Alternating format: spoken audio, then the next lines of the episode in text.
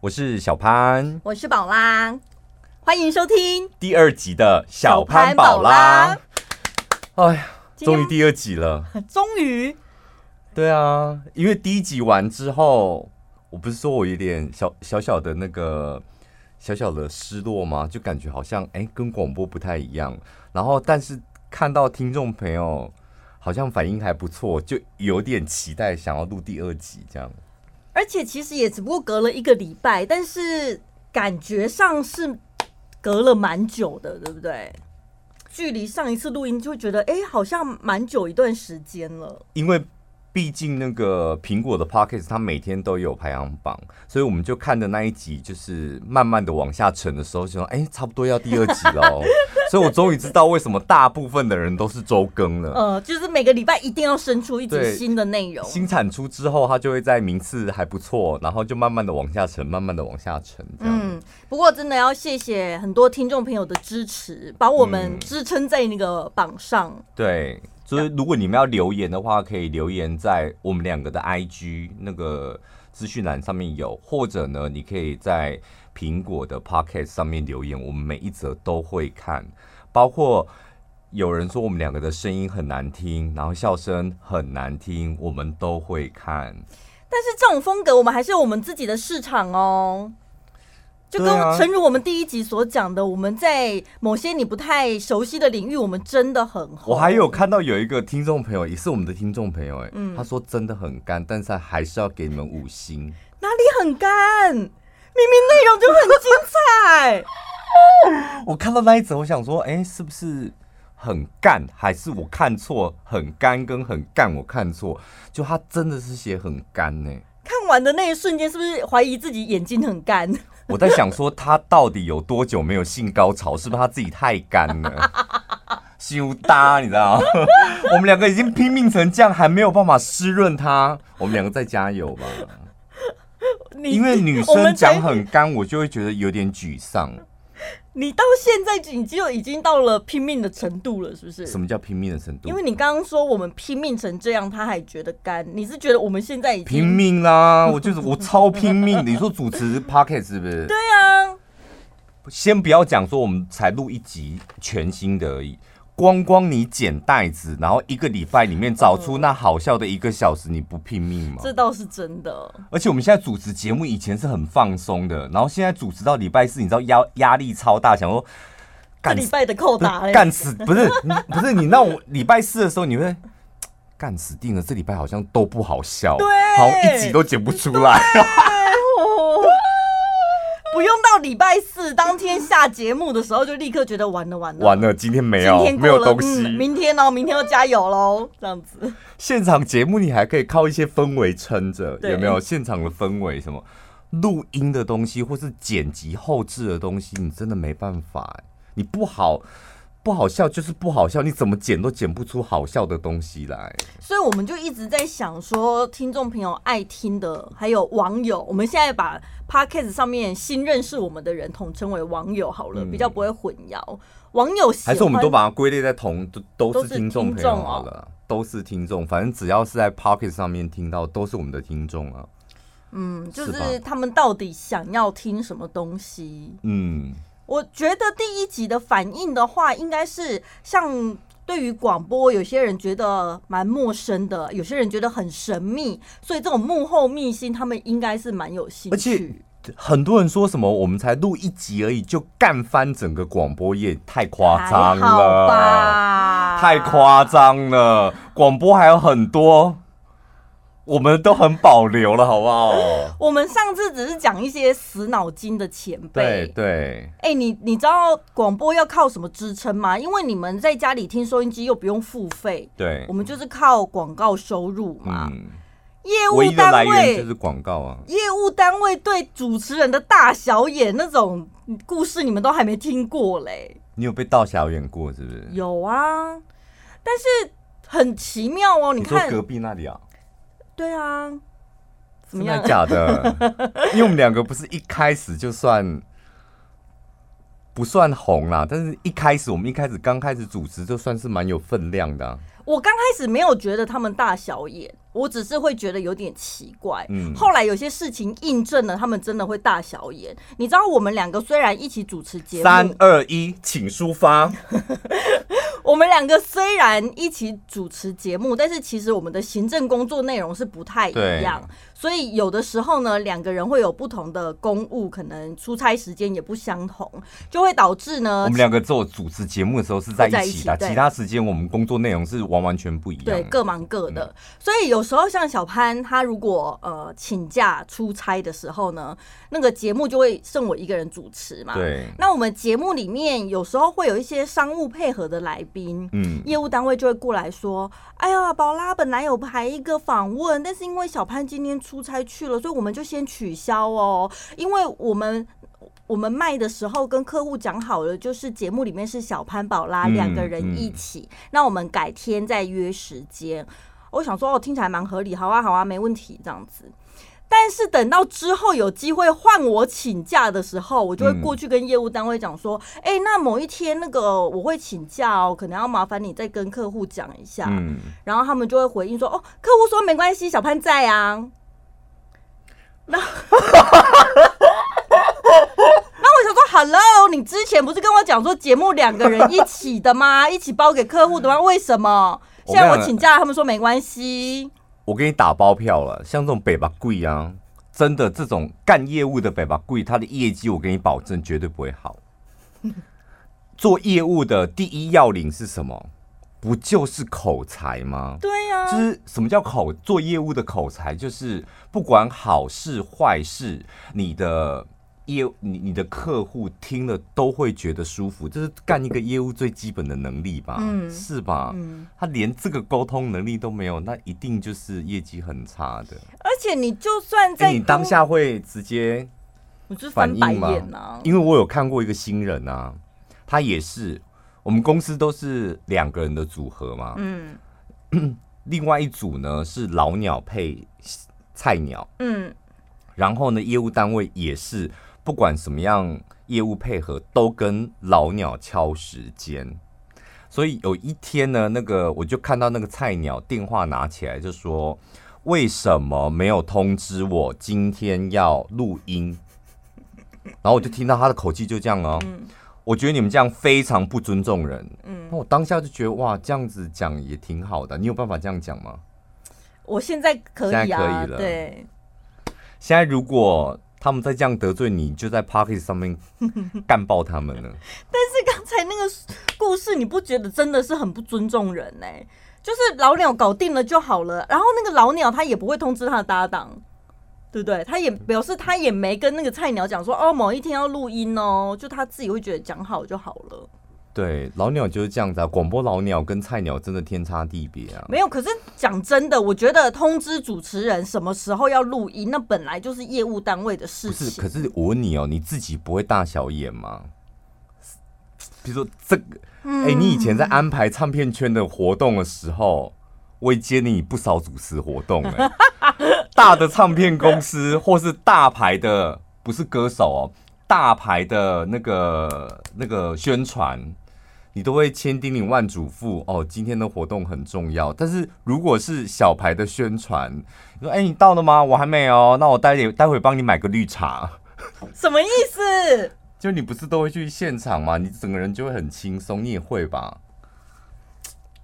对啦，如果是新人的话，你就会比较放松一点，就会觉得他真的也不太红，人潮我们好像比较不用不用 care，对，比较不用那么紧张。但如果是大牌的，你就会就会觉得万一人潮不够的话，是不是我们宣传力度不够，还是怎么样，会有一点点压力？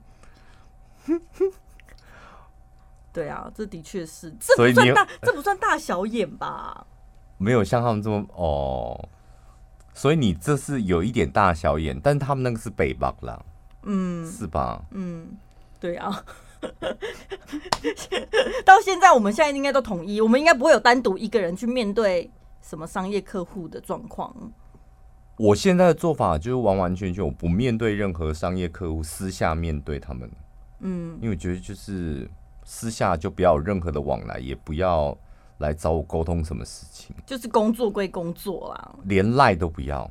我这是一个同事教我的，嗯、跟业务单位连加赖都不要，就是他们传赖，以前可能还会有互相留赖嘛，然后他们有些工作上的讯息就用赖通知，我现在一律封锁，就是你要嘛就是在上班时间打公司电话啊，不然就传 email，然后赖是我的私人的那个通讯软体，就不跟那个。工作上的人，但我反倒觉得赖其实他是白纸黑字，他可以留下证据。email 才是白纸黑字。我觉得赖也是一样，但他如果私人时间下班时间敲我，我是肯定连点开都不会点开，我就是上班时间才会回讯息。嗯，但是如果讲电话，有时候你知道过了一段时间了之后也没录音档，就是没没得存证啊，所以我是觉得用赖还是蛮保险的。你是会很害怕人家会一天到晚找你麻烦，是不是？一定要录音档 录音起来是什么意思啊？我们只是未雨绸缪嘛，比较细心一点。讲了一副这样，听众朋友都觉得哇，天哪，你们业务感觉很可怕一样。所以你们才业务的确很可怕。我再讲一个，你知道那个业务真的真他妈有个不要脸的点在哪里？就人前一个样，人后一个样。我最讨厌这种人。譬如说什么呢？客户来。跟主持人接洽，然后呢上主持人的节目，这叫商访嘛。嗯，人前呢就会说啊、哦，这个小潘宝拉他们收听率第一名，然后我跟你讲，他们曾经呢卖过一千组的，叭叭叭，把你捧上天这样，然后跟客户两个一气呵成。私底下跟客户呢，只要在我们的节目效果不好哦，主持人态度不好，客户如果抱怨说啊，上小潘宝拉的节目效果不好。然后就会说啊、哦，是不是他们态度不好？他们那天状态不好，话太少，哎，责任都推我们身上，哎，好处自己揽，然后那个责任不好的责任全部都往我们身上，真的好。我曾经遇，我曾经遇过一个、哦、人，就是那个客户，就是在我们面前。就说他最喜欢上我们两个人人的节目，嗯，直到有一天呢，就是我不知道是可能他的业绩不好吧，他业绩不好就立马告状告到老板那边去，说我们两个的态度非常不好。什么要叫做态度好啊？我也不懂哎、欸。可能跪在地上迎接他吧，我不知道。然后伸出舌头舔他的皮鞋吗？舔他的皮鞋，可 我觉得你要舔，可能要舔一些 能够令他高潮的地方吧。既然你都要舔，你为什么要舔皮鞋啊？我就是进来，而且那个客户大部分他来，他都不穿别，他都穿拖鞋，所以你只能吸吮他的脚趾头，舔皮鞋嘞。哎，我今天想讲那个小松树的故事，嗯，硬讲一下好了，因为我觉得我这辈子。一定要有机会，就是把这个小松树，岂不是小松树，小榕树的故事讲完，嗯，我才甘心。因为毕竟在我们平常主持的节目，我真的没有办法讲。嗯，这个故事已经过五年，这么久了，五年了，真的五年了，我忍了五年，我现在终于有个 podcast 可以讲。有一次呢，我们的老板呢，就是浩浩荡荡，他有一个案子，他非常有信心。然后呢，他就呃召集了我们公司的一级主管，然后呢，刚好我们公司有一部公司车是七人坐的，所以一级主管刚好坐满了那一部车，然后准备要前往那个跟那个厂商洽谈一个全新的案子。这样一群人很威风哦，到那个厂商的门口的时候，他们店家的门口，然后就把车停下来，然后。一级主管呢，同时下车，就慢慢下车，然后在门口等他们来迎接我们。就在等的过程当中呢，突然间我就听到呃呃呃一声，另回头一看，就想说，哎，我怎么只听到呃一声，然后没有看到任何的人在我的旁边？嗯，后来我就看看到我们其他的同事，同样是一级主管，大家纷纷发。发出尖叫声，而且是很，你知道那种尖叫声，就是大家都在克制自己的尖叫声，内心可能是真的火在那种尖叫声，但是你把嘴巴压抑住，所以每个人都发出啊，因为这是这是 烧开水吗？是什么情况？要压抑自己心里的惊讶？我跟你讲，当时就有一位主管，他就不小心就是踩空了，所以他就整个下车的时候啊，没有在等待的，在那个台阶上面等待。你知道，那是一个非常、哦、我们去的那间公司是一个非常高级的建案，所以他们的那个门口呢有很多小榕树，那种顶级小榕树的造景。嗯，然后他就是不小心以为那里是台阶，这个。踩空了吧？他整个人就是往后仰，这样。所以当我们全部人看到他，后来我们发出那个啊尖叫声的原因是什么？因为他整个人腾空，就像是在变魔术，他整个人飘在半空中，挂在那个小榕树上面，手跟脚都是腾空的，他屁股也是腾空。我们当下就觉得那个场面就是很惊悚，就想说他怎么会腾空？突然间不是摔下去，怎么会？飞在那边这样，后来我们就想说要赶快拉他。我们正我们大概有两个男生准备要去拉他的时候，我们才发现他腾空的原因是因为在他的屁股下面有一棵园艺的小榕树，刚好撑住他。哎，你知道那个小榕树有多厉害？小榕树不是都要都要修剪吗？对，所以他那个小榕树，它的那个。根啊，茎啊，其实不算太粗，但是因为很密集，嗯，很密集，然后又撑出一个将近快一百公斤的物体从上面掉下来，这样，然后所以我都可以感受到那个小榕树自己也在发出一个，哦哦，快不行，小榕树在发抖。我跟你讲，那个场景紧张的地方在哪里？紧张的地方，我们不是已经按门铃了？对，所以那个建商的团队已经从他们大楼里面要出来迎接我们。嗯，但是我们这时候又有一个主管吊在小榕树上面，然后我们两个男生就回过头去拉他上来，拉不上来。陈宝拉真的拉不两个卡住了，是不是？不是，我们不知道那个施力点在，因为我不是说他已经腾空，嗯、他屁股被小榕树撑着。就当事者可能自己也找不到支力点可以做起来。对，还有他就是稍微重一点，然后我们真的拉不起来。后来两个女同事在他后面那里推他，这样还是不行。等一下，你们现在已经出动四个人了，四个人有两个女生就是在小榕树的下面。然后把它往上推，然后我们两个男生是一人拉左手，一人拉右手，要把它拉起来，我们拉不起来，应该是衣服勾住。然后这时候我的眼角余光就看到了我们的老板，他在旁边冷眼旁观这一切，他那个眼神是什么？你知道吗？他那个眼神是我已经听到脚步声，请你们快点处理好。我们真的到。到最后，我们真的已经听到里面的什么经理他们那个皮鞋、高跟鞋，对，已经接近门口了。你知道后来我们解决的方法是什么？我们就是对调。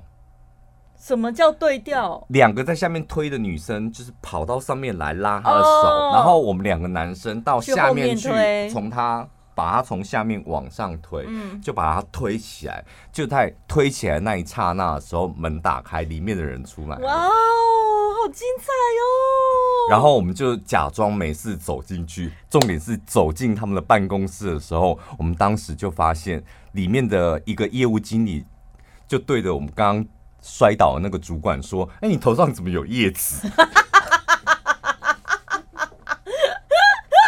我跟你讲，就在那一刻，我跟你讲，那一个会议，我一个小时我都在偷笑，因为前面实在太惊悚，你太紧张，你笑不出来。对，但是就他讲说。哎，谁谁谁，你的头上怎么有叶子哦？然后他就把它拿下来之后，我那一个一个小时的会议，我都在笑，而且笑到我觉得我气喘快快发作，来不及整理仪容。你看那个场面有多多惊险。后来就是那个案子，当然就是也没成。你想想看，啊、就在正门口这样惨遭滑铁卢，那个案子怎么可能会成功？真的是名副其实的滑铁卢。我跟你讲，就是。职场上，你有没有觉得有一些人真的于随不会得灵？真的，就是他干什么事都不会成功，那也就算了。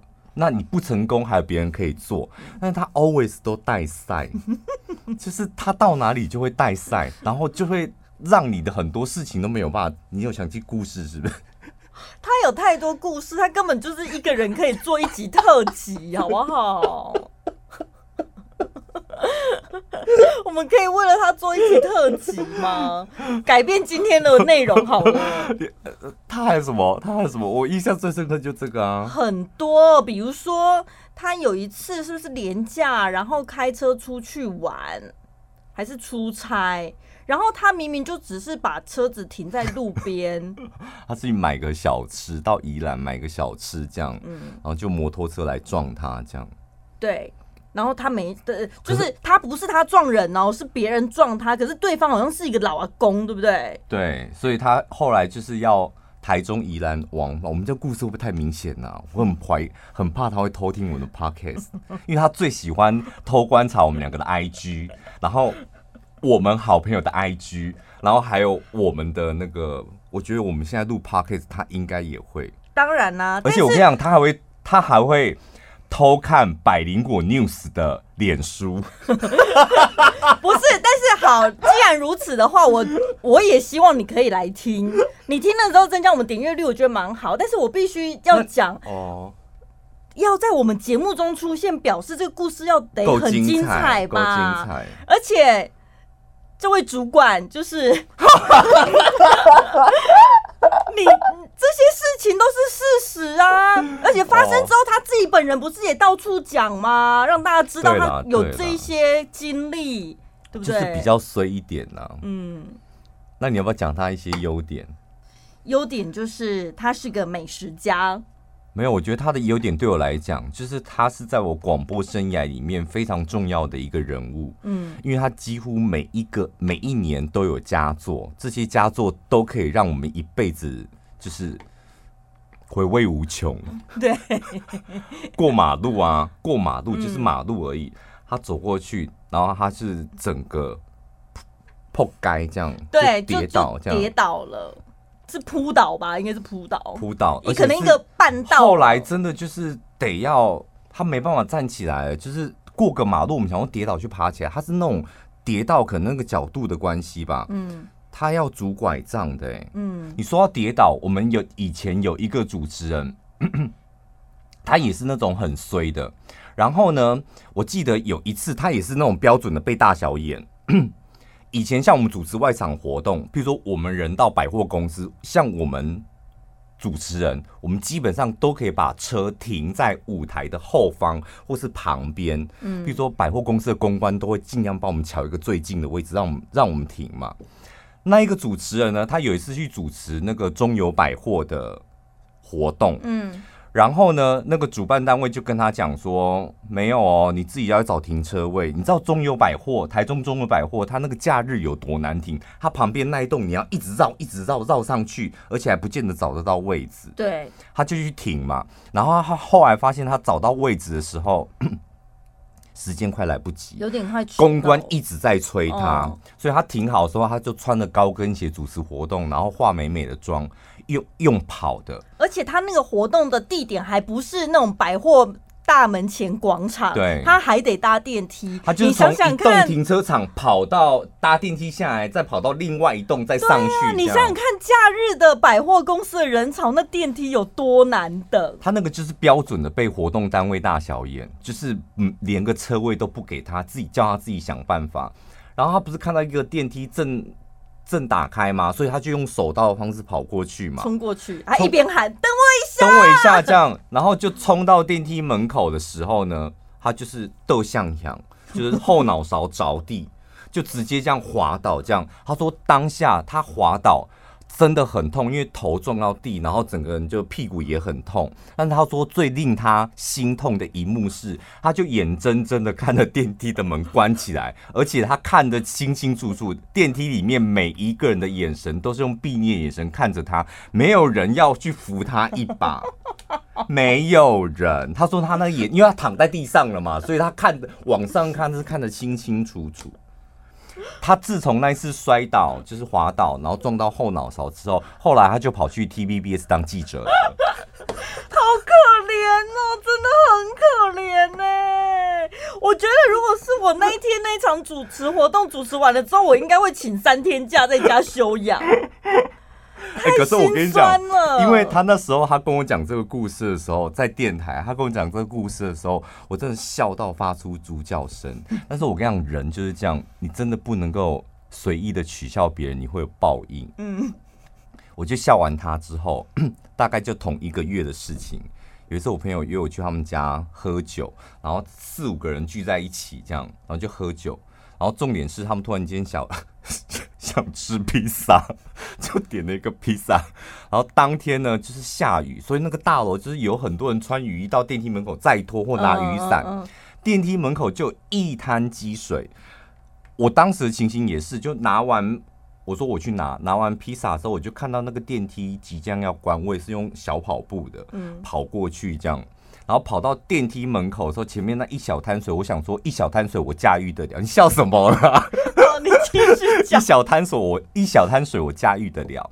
然后我就脚就用力给它踩下去，但我那个拖鞋我就立马得向墙。嗯，我跟你讲，我我真的可以感受到那什么叫做人生跑马灯。你得向响之后，你的屁股是非常痛，然后还有头就直接着地这样。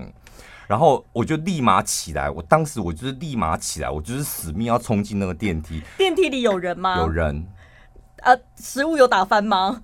披萨披萨装在纸盒里面啊，还好没什么事。我不知道，因为纸盒里面它也没掉出来，我觉得很安稳。这样，我就立马冲进，我想说没有关系，我现在是来我朋友的大楼。如果是在我自己住的大楼，我立马就是买新房子。但我朋友大楼 买新房子也太夸张，不是因为在朋友住的大楼，我大不了就不要来我朋友家就好了，就管他去死，反正我只想赶快上去这样。然后到我朋友家的时候，就开始就是要。大家喝点酒，要吃披萨。那披萨打开的时候，就什么都别扛了，因为那披萨一变成对折。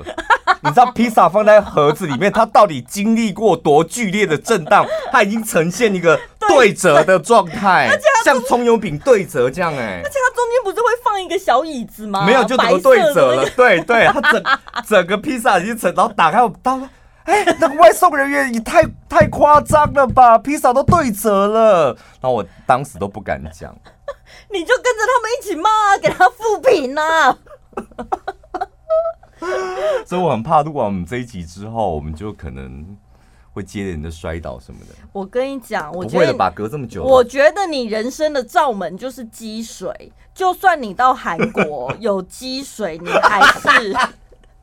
你还是要尽量避远一点，有没有回忆涌上心头？你说跌倒，我这跌倒次数蛮多。我小时候跌倒啊，就是在国小的时候跌倒，也是走楼梯，然后就滑倒，然后蹬就卡撑这样，然后我屁股就凹进去了。没，我发誓我没有，我没有在夸张。什么叫做凹？就是我这里，因为我回去就立，因为太痛，然后就 OK，然后我就问我弟说。叫我弟说：“阿肥，你快帮我看一下，我屁股真的好痛，我今天跌倒。”然后我弟就说：“哥，你的屁股凹进去，他就是 他就是屁股不是圆的吗？他就 OK 的那一块，他是凹进去的。这里不就是肌肉跟脂肪而已？对，我那时候也不知道怎么回事，他我发誓他真的凹进去，直到我上国中的时候，他才凸出来。我讲的这是这这我在节目中讲过啊，就真的他是凹进去，然后好险我到国中的时候，我那屁股的那一块有凸出来。”不然我就是因为跌倒，我屁股就有一边是 凹进，对，凹进去。然后我有一次去韩国，是因为韩国好像春天去了吧，然后就看到地上的雪，你就你知道很真，你就是雪，你就想用脚去踩它。我也是用脚去，就是去逛宏大还是哪里，就觉得哇，怎么昨天好像有下雪，然后那个雪好像蛮漂亮，薄薄的一层，然后就用脚。去踩它，不 不踩还好，一踩就都像样，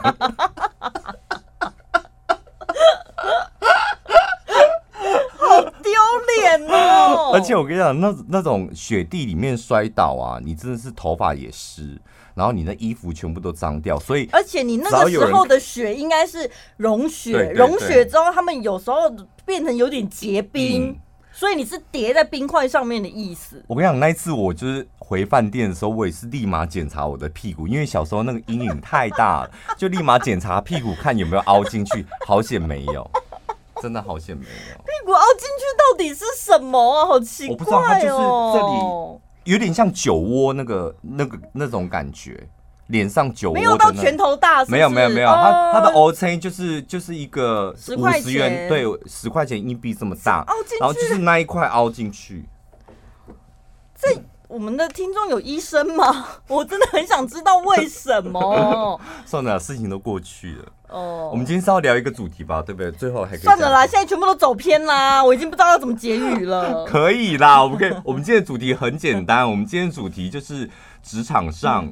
你有踩着别人的头往上爬的经验吗？不要踩得太严重，会跌倒。我们现在已经走偏到跌倒了，怎么会在中间穿插这个啊？这是你有准备吧？你觉得老屁股跟新鲜人踩着别人的头谁比较厉害啊？当然是新鲜人。我觉得如果新鲜人比较厉害吗？新鲜人你要踩着老屁股的头往上爬，我觉得这是一件可喜可贺的事情。我老实讲，可是要怎么踩？所以啊。你光想就很难吧？他能够踩上去，我觉得是非常不容易。一来他的实力要够，对；二来他的技术要好，嗯；三来他的眼光也要够大够远，他才有办法把职场上的老屁股就是当台阶这样踩过去。但老鸟踩新鸟，这太容易了吧？一来新鸟又没实力又没资源，他踩过他本来就很容易啊。可是我身边我听到的都是老屁股欺压新人的故事，欸，哎，对，所以这种是很常见的，啊，老屁股本来就会欺压新人呢，啊。像我们常常有时候外面会有一些主持活动的。呃，一些 case 可以接嘛，然后呢，通常中部地区会办活动的，可能就是固定那几间公司。嗯，所以如果你外场跑得勤的，大家多多少少都会遇到，都会见到面这样。那主持人呢，他们也会挑他们自己习惯合作的几间电台，或者是他们有合作主持人这样。然后呢，有时候是那种一整天的活动，可能上半场是谁，下半场是谁。然后呢，就曾经。我们有一个比较年轻的主持人，你说那一场活动可能有两个主持人，对，就他分上半场跟下半场。对对对。然后呢，我们比较年轻的主持人啊，他就是趁着活动空档的时候，就跟那个硬体公司的人在聊天，就说：“哦，你们这一连续两天的活动嘛，啊，除了请我，还有哪些主持人啊，闲聊啊，然后大家主持的怎么样啊，干嘛的？”然后呢，慢慢的他们就聊得熟了，然后算蛮蛮聊得来的。硬体公司就跟这个比较年轻的主持人讲说：“哎、欸，我们有另外一场啊，是请你们电台里面比较资深的。”嗯，然后呢，他也有打探，他知道说另外一场是年轻的主持的嘛，嗯、他直接就跟硬体公司讲说。哎、欸，你以后你们有活动就找我就好了吧，就直接发。老主持人就说找他就好了，不要再发新人了。对，他就直接发名片给那个硬体的人，就说那个新人他不行啦，他主持功力也没有我好啊，他的知名度没有我高啊，然后也没有什么粉丝会来站台。这个老主持人就是我们上一集讲的那只孔雀。对，哎呦，我们的节目就是好连贯呢。真的，而且你知道吗？他之前呢、啊，在电台也是有一年呢，是我们老板召集了所有的主管开会，就说呢，现在时代在改变，我们各个部门都要有一个创新的想法，所以你们每个部门回去呢，想一想，你们各部门可以做什么创新提案，嗯，然后针对数位化什么的，然后当然各个主管回去了之后，就又各部门。自己开小会，然后呢，就是请所有的同仁可以集思广益呀，这样。哎、嗯欸，我那时候超认真的、欸，哎，我满满写了满满两张 A4，我非常的。记忆印象非常深刻，我写了满满的两张 A4 的提案，各式各样的提案。嗯、我那时候不知道为什么灵感大爆发这样子，我想说，我写了两张 A4，少说有十个提案，至少也会有一个可以中吧。而且这应该是我认识你有史以来唯一有办法写到两张满满 A4 的提案吧？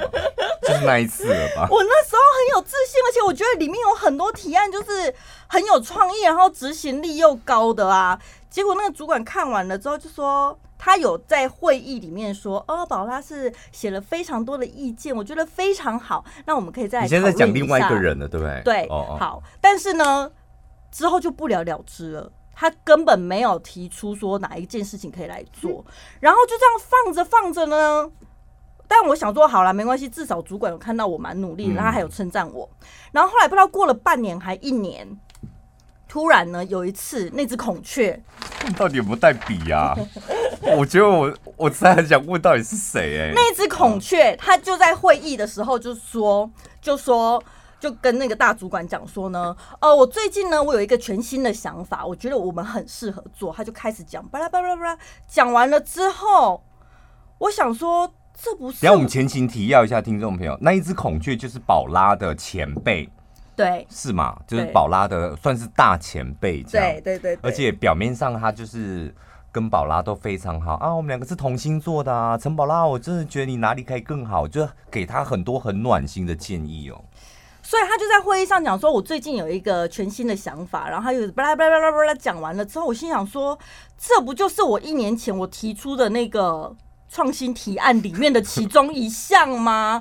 我想说，你怎么好意思拿去说是你自己想的？然后第二点是，我就讲过了，那时候就也否决了，也没做。然后你现在还拿出来讲，什么意思？就我会觉得我心血被人家对被偷了。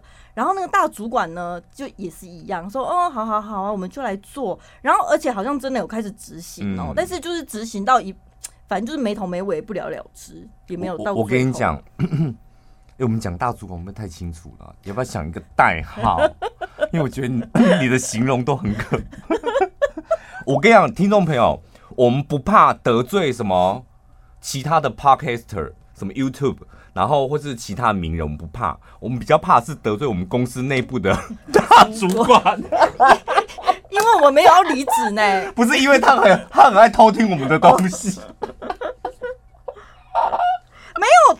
好了，就孩子就大，下次再大动物不行啦。不然这是什么？不然大主管真的，因为主管就这几个而已，你这样子他很容易联想到哎、欸，某某。但是我们这一集都已经讲到这里了。好了，算了啦。对啊，就因为你刚刚讲的那个大主管，他也他以前有个很有名，他之前很喜欢偷员工的东西。什么意思？就是你。偷员工的想法，因为他以前有个习惯，就是我不知道你们有没有遇过这种主管，就他真的很喜欢偷员工的 idea，就是他喜欢在正规会议之前先来一个小型的会议，那个小型会议的主题就是，请你们先跟我报告你们今天要开会的主题是什么。嗯，那他的。他的讲法是说，他害怕我们的用字遣词，甚至我们的方向错误，老板可能会误会，嗯，或是可惜了我们的想法，他要给我们建议。所以刚开始我们都会傻傻的，就是我今天要报告什么，比如说我的新的专案，然后有一个新的案子有五十万，这个五十万是做什么做什么，我们刚才都傻傻的这样报告。后来好像经历过大概一两个月之后，我们后来发现我们不能这样做，因为我们不是那个。小型的会议先开完之后，当天下午就开正式的会议，跟老板开嘛。嗯，他就会偷我们五个人。他觉得，譬如说宝拉，你讲的第一点很好，他就记起来。然后小潘，你讲的第三点，他觉得很好，他就把它记起来。所以他今天就有两点，他觉得很不错。他在主管会会议的时候，他就先把。宝拉的第一点跟小潘的第三点都讲完，讲完，而且他不会说这是宝拉想的，这是小潘想的，不会，他就先把它讲完。然后老板就会想说，哎、欸，这是你，哎、欸，不错哎、欸。嗯、然后你想想看，如果你是小员工，你当下你你在早上的会议，你跟你的主管报告完之后，他偷了你的 idea 想法的时候，你该怎么办？我有时候就在想说，如果遇到这种状况，我装白目可以吗？就举手说，老板，老板，这是我们早上开会我想出来的。千万不行，真的千万不行。在家里装可爱也不行吗？不行不行，因为我我们当下我们有私底下讨论过，因为你要面临的两个压力是什么，你知道吗？你上面有那一个会偷人家 idea 的主管是吧？嗯，他是你的直属主管。对，再来那个直属主管的上级是谁？什么谁？老板啊，就是老板。嗯，所以老板基本上他是比较站在他的大主管的方向，他们两个是站在，其他员工就太小了。而且你站老板的角度想一想，他根本不 care 说是谁想的。方法一、方法二是谁想出来？你最终你谁能够执行？执行完之后公司赚多少钱？老板只在乎这个嘛？嗯，所以所以真的没有办法这么做。可是身身为员工心里就很怄啊。所以后来我们遇到这个主管，我们在开那个行前小会的时候，我们都报告假讯息。真的，我们都我们都特别为了他的行前小会报告假讯息给他，而且那个假讯息你必须得要设计过，嗯，你不能设计的太假，嗯、你要设计的煞有其事，嗯、而且感觉好像是有一点点新思维，但执行的方法可能还得要讨论，让他去偷。等他偷完之后，他主管会议的时候，他不是会在老板面前登秋吗？对。等他要登秋的时候，这时候你就可以跳出来做什么事，你知道吗？补充吗？不是补充，反驳他这样做不可行。然后这时候就要把你真正会议当中你想讲的讲出来。等一下，在老板面前不能邀功，但是在老板面前反驳自己的主管，这可行吗？当然，所以你。绝对可行，听众朋友，这个就叫做什么？叫做新人菜鸟踩着老人家的头往上爬，他都可以这样偷你的 idea，你为什么不能用其人之道还治其人之身？我跟你讲，后来我们那个 team 啊，就是因为有四个菜鸟，就是一个老主管带四个菜鸟，那四个菜鸟我们经历一两个月被偷 idea，这是我们想出来一个最好的方法。嗯，然后老板会看在眼里。当老板发现这个主管提的想法，下面四个小菜鸟他们都可以反驳，重点是反驳完之后，他们提出他们想法，而且还有最重要的执行方式的时候，老板开始对于这个主管展现出不耐烦。哦，天哪，好可怕！真的，职场如战场哎。当然，职场就是战场，用尽心思。所以有时候就是，当然我们大家都习惯在职场上抱怨。像我们的节目，还有我们录了这两集，你也听到我们的抱怨也很多。但是我们两个的特色哦，就是我们是抱怨归抱怨，但是我们两个会试着去冲撞。就当你有一些觉得不合理，或是让你在职场上呃不公平、不开心的时候，我觉得适时的冲撞，那是为了你自己的将来着想，不然你的抱怨就变得一点意义都没有。我真的也很不喜欢那种只会怨天尤人、自怨自艾。你嘴巴一直讲、一直讲，宣泄情绪完了，但重点是，然后呢？下一步嘞？而且那个踩着别人的头往上爬，我个人真的觉得在职场上，它真的不是一件坏事。但重点是你不要踩爆别人的头了，嗯，就是不要把人家头踩爆了，害人家死掉嘛。嗯，踩着别人的头往上爬，那起码有一个人可以爬出去吧。那我觉得最重要的是，当你爬出去的时候，你愿不愿意回头去看看井底的人，然后顺便拉他们一把，这才是重要的嘛。哦，还愿意回头拉别人一把，对啊，这个好感人哦，这个就不枉费。这个就不枉费当初让你踩上去嘛。嗯，就是我觉得有时候团队是这样，不可能每个人都发光发热，一定会有一个人出头，一定会有只有一个人出头。但是有时候我觉得这个出头的人，你也莫忘初心，一定要莫忘初心。对，就是一个团队的工作，不可能因为你只有你一个人，就是你知道拯救全世界。Maybe 其他人的能力没有你好，但是他可能有一些小地方，他是慢慢支撑你往上爬，甚至他的头让你踩。所以你回过头的时候，我觉得如果当你出头的时候，你能够回过头想想方法，如何把他们拉上来，不见得每个都拉得上来，但一旦有你有这个动作了，嗯嗯，我觉得踩着别人的头往上爬又如何？对，但是你不能说爬上去了之后，你自己就在那边自视甚高，瞧不起其他人。嗯、真的要做到像你讲的，你有时呃有机会的话，也是帮一帮其他的同事。你这样子除了自己博得上位，又可以赢得同辈赞赏跟晚辈的尊敬，嗯、这样其他人才服气嘛，你才站得稳。对，但是你你刚刚讲那个帮助别人、帮助其他的同事，我觉得哦，就是。每个人都要有一定的判断能力，这个判断能力就是这个人到底值不值得帮。当然啦，不然我跟你讲，有时候在职场如战场，打仗的时候，有时候都自身难保了。然后你自身难保的情形之下呢，你还要去帮一个二百五，我觉得大家最后就同归于尽。有些人，我跟你讲，就让他战死沙场吧。然后，甚至你就你自己逃开，回过头还有机会拯救整个团队。可是如果你现在是刚出社会没多久的人，有时候难免会看走眼吧？对，我们都是一路看走眼过来的。对啊，你总是要受过几次伤，然后呢，中过几次流弹，你才会越来越厉害。我们在节目当中攻击了这几个人啊，想当初我们两个多么敬佩他们，想当初他叫我们往东，我们一律往东。